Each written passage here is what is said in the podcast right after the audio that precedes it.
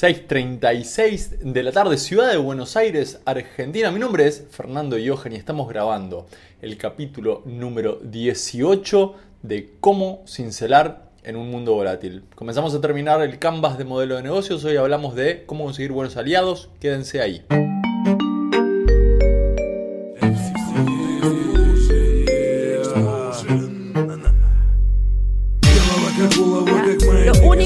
único que nos ha faltado para que esto pase de una manera excepcional y en todo Chile es creer en el talento de nuestra gente.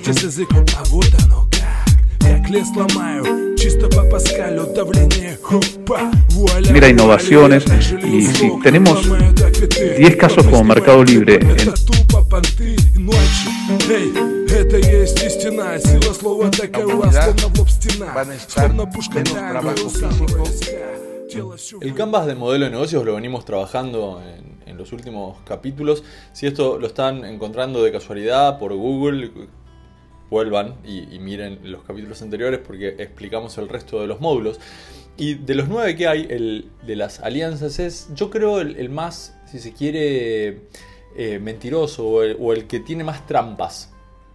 Y tiene que ver con que para el canvas de modelo de negocios, la óptica debería ser bastante clara respecto a quién yo considero un aliado estratégico, porque en el canvas de modelo de negocios van a importar esos aliados, los aliados estratégicos.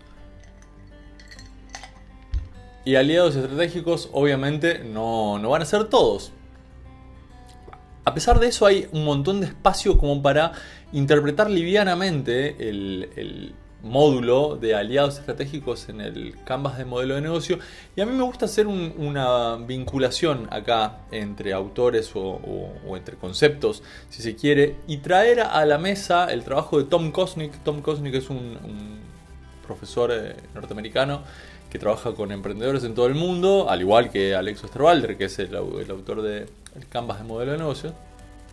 Y él hace una interpretación bastante interesante para mí de los aliados o de los, los partners, dice él, de los, que podrían ser nuestros socios estratégicos. En primer lugar, lo que hay que tener en cuenta es que para que alguien se pueda considerar un aliado estratégico, tiene que ser una relación de ganar-ganar indiscutida y que no dependa de que uno de los dos eh, gane dinero eh, a ver, de manera demasiado ventajosa. Cuando a mí me toca trabajar el módulo de, de los aliados estratégicos con emprendedores o con, empresas, con instituciones, muchas consideran, por ejemplo, que sus proveedores son aliados estratégicos. No, no son. Los proveedores son proveedores. Yo los necesito de todas formas. Yo lo puedo tratar de forma tal que sea ventajoso para ambos. Pero eso puedo hacerlo con cualquiera. Cualquier tipo de proveedor puede ser un aliado estratégico y entonces al final todos los, todos los proveedores son aliados estratégicos y el módulo pierde un poco de valor de análisis. Los aliados estratégicos van a ser aquellos en donde yo, estando cerca, puedo generar un valor agregado que es mayor que la simple suma de, de ambos agregados de valor por separado. El ejemplo más común acá tiene que ver con productos que son complementarios y que se pueden vender en conjunto.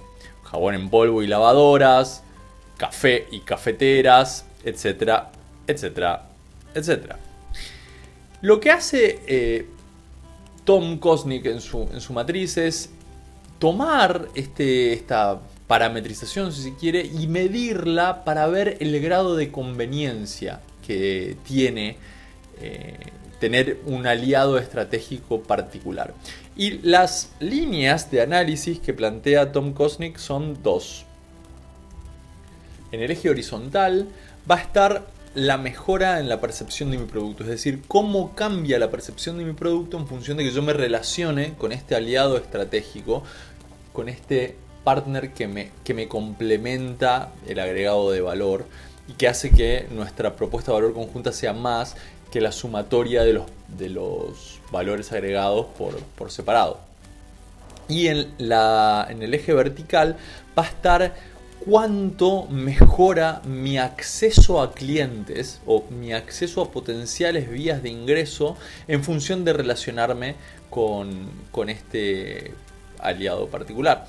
Lo que dice Tom Kosnick, que es una hipótesis bastante interesante, es que si la situación es neutra, es decir, si la percepción de valor de mi, de mi producto o servicio no cambia demasiado, y si tampoco cambia demasiado la, el acceso a clientes, pero mi propuesta de valor conjunta es, es superadora, entonces hay que decir que sí.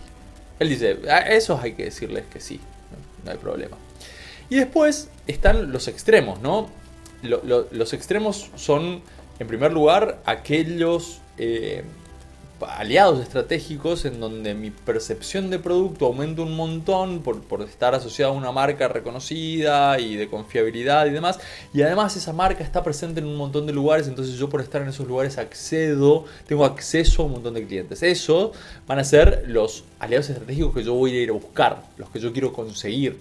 Yo digo, me pongo a pensar, ¿no? Yo digo, ¿quiénes podrían ser aliados estratégicos para mí? Y bueno, van, a ser estos. Esos son los que, los que yo tengo que identificar. Y otros que tengo que identificar son los que están en el extremo opuesto. Son aliados estratégicos que empeoran la percepción de mi producto y no solo eso, sino que además el hecho de que yo les tenga que prestar atención particular y invertir eh, tiempo y recursos en ellos, hace que mi acceso a clientes sea incluso más bajo. Y a esos, Tom Cosling les dice que son venenosos y que por lo tanto hay que alejarse. Los extremos son fáciles y también es fácil la parte neutra. El análisis es fácil, porque los estratégicos yo los voy a buscar, los que me hacen la vida imposible los dejo de lado. Pero ¿qué pasa, por ejemplo, si mi capacidad de acceso a los clientes es muy grande, pero mi percepción de, valor agregado empeora. ¿Qué pasa si yo tengo la posibilidad de estar eh, aliado estratégicamente con alguien que me puede poner en la casa de todos los seres humanos del planeta, pero todos odian? ¿Cómo tomo esa decisión? ¿Que ¿Me conviene o no me conviene. Obviamente la necesidad tiene cara de hereje y si yo necesito ese nivel de exposición probablemente voy a aceptar esa alianza estratégica. ¿Por qué? Porque por, otro lado a, mi aliado seguramente la percepción de valor conmigo no aumenta, pero bueno, es algo para discutir en otro momento. En el extremo opuesto tenemos un espacio en donde mi percepción de valor agregado aumenta un montón, pero es tanto el nivel de de atención que yo le tengo que prestar a este partner que me debilita mi eh, acceso a clientes, mi acceso a, ingresos. Y, bueno, eh, Tom Kosnick dice, ese es un partner con el que yo necesitaría aprender mucho. Nutrirme rápidamente y salir de eh, ese espacio en donde, o, compensar esa falta de acceso a, clientes con esfuerzos adicionales u otros partners que, están en, la matriz, ¿verdad? Eh, y, ahí completamos las cuatro esquinas, pero en, el, resto de, los espacios, en los espacios intermedios, los escenarios son más difíciles de, tomar decisión. Y, es importante identificarlos a, cada uno de estos escenarios. Por un lado tengo, vamos a ir a la parte en donde todavía pierdo capacidad de acceso a cliente, pero, eh, digamos, mi percepción de, valor es neutra o aumenta un poquito. Dice Cosnick, en, ese caso vale la pena jugar y, en, estar, digamos, eh, incorporando nuevas experiencias a, partir de eso. Pero es algo transitorio. Debería ser algo transitorio, porque yo no me puedo quedar sistemáticamente en un, salón de juegos. Si me voy a, la parte más alta del acceso a clientes, eh, tengo que tener en cuenta que si mi percepción de valor es neutra, si mi percepción de valor no cambia, lo que sí queda en el cliente es una sensación de eh, relacionamiento con este partner. Entonces, esto suele suceder bastante con quienes tienen su corazón con alguna marca de automóviles o quienes tienen su corazón con un equipo de fútbol. Eh, asociar fuertemente una marca a un equipo de fútbol hace que luego quienes son, eh, digamos, simpatizantes de, ese equipo de fútbol no quieran comprar otra y también hace que quienes no son simpatizantes de ese equipo de fútbol no quieran comprar esa marca. si vamos al caso argentino es al, hincha de Boca le parece que Adidas es muy de River y al, hincha de River le parece que Nike es muy de Boca. Esas cosas pasan.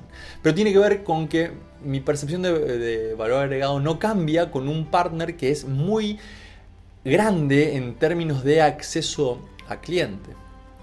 En la parte, digamos, neutra, pero del acceso a clientes, lo que sucede cuando mi percepción de valor aumenta mucho y mi acceso a clientes no cambia demasiado es que probablemente va a suceder que a mí me utilicen como elemento de competencia en una guerra en la que yo no, me gustaría participar. Entonces me usan a mí como elemento diferenciador en un agregado de valor eh, que es parte de una competencia distinta en la, que, en la que yo no juego. Y eso es complejo porque si a mí me están usando de elemento diferenciador para un partner, probablemente contra el partner contra el que me están usando y no le va a interesar ser, mi partner. Yo, estoy de un lado de, la reja.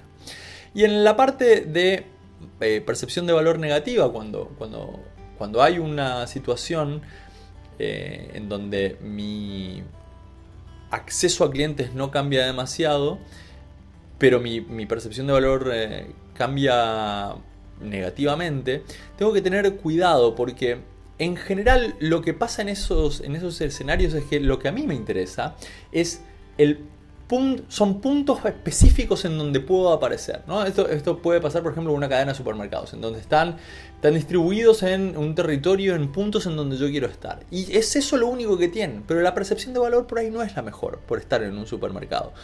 Pero me van a poner en esos puntos en particular. A esto eh, Tom Kosnick, no sé si lo bautiza, pero él los llama pulpos y a lo que se refiere es justamente a eso, a alguien que es pegajoso, porque tiene una percepción de valor mala para mí, tipo se, adhiere, pero me pone en el lugar en donde, donde tengo que estar. Son lugares puntuales, pero yo quiero estar ahí. Y esa es la matriz.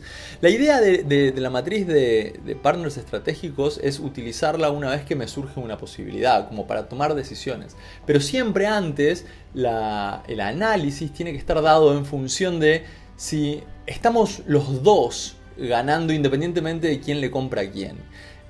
Y, qué, eh, y, cuál es el sentido de la relación comercial que está teniendo. Como pista, como regla del pulgar, si hay uno que está ganando más que el otro de manera por diseño, ahí no hay un partner estratégico. Y si son proveedores o clientes, realmente no son partners estratégicos. Nos vemos por acá en, el próximo capítulo. Recuerden, esto sale todos los martes y viernes. Se pueden suscribir vía iTunes, Teacher o lo que quieran a la parte de audio. En video estamos en YouTube. Vamos a ver si en algún momento eh, salimos por otro lado. Por ahora no, no está pensado. Suscríbanse, compártanlo. Nos vemos en la próxima. Chao.